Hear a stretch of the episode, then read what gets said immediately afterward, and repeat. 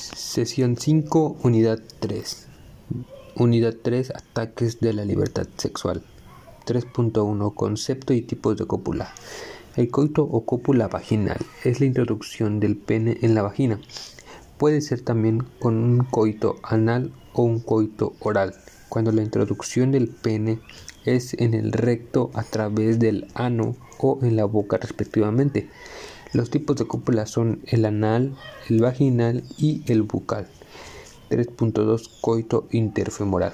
Consiste en una actividad erótica sexual sin penetración en la que uno de los dos participantes sitúa su pene entre las piernas del otro, a menudo con lubricación, y ambos participantes obtienen placer mediante la fricción genital resultante que simula el coito con penetración.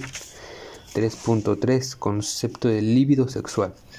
Es un impulso o una impulsión que estimula el comportamiento sexual de un individuo y que se manifiesta de diferentes formas en la actividad de la piscis. Puede definirse que se trata del apetito sexual que lleva a una persona a desear satisfacerlo. 3.4 Estudios de la eyaculación y el orgasmo. La eyaculación. La eyaculación consta de dos fases sucesivas. A.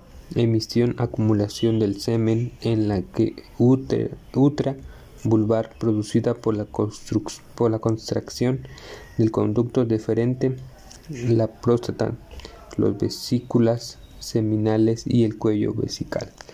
Actividad activada por el sistema nervioso simpático. Y B. Expulsión, salida del semen de la útera, forzada por la contracción intermitente de músculos perineales y pélvicos, activada por axones motores del nervio pudente. El orgasmo es un ampliamente considerado como la cúspide de la excitación sexual. Es un sentimiento y sensación poderosa de placer físico que incluye una descarga de tensión erótica acumulada. El 3.5 estupro es un delito sexual que se produce cuando una persona generalmente mayor de edad mantiene relaciones sexuales con una persona adolescente, que consiste en la relación mediante el engaño o el abuso de su propiedad sobre ella. La 3.6 violación consiste en realizar cópula con una persona de cualquier sexo, utilizando fuerza física, moral o psicológica para el sometimiento de la víctima. El 3.7, el rapto, es una de las modalidades de los delitos contra la honestidad o la libertad sexual.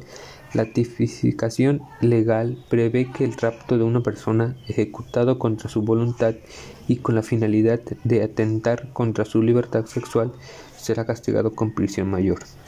El 3.8 hostigamiento abarca una amplia gama de comportamientos ofensivos. Normalmente se entiende como una conducta destinada a perturbar o alterar. Y la 3.9, el acoso sexual, es una conducta no deseada de naturaleza sexual en el lugar de trabajo que la persona se sienta ofendida, humillada y o intimidad. Es un término relativamente reciente que describe un problema antiguo.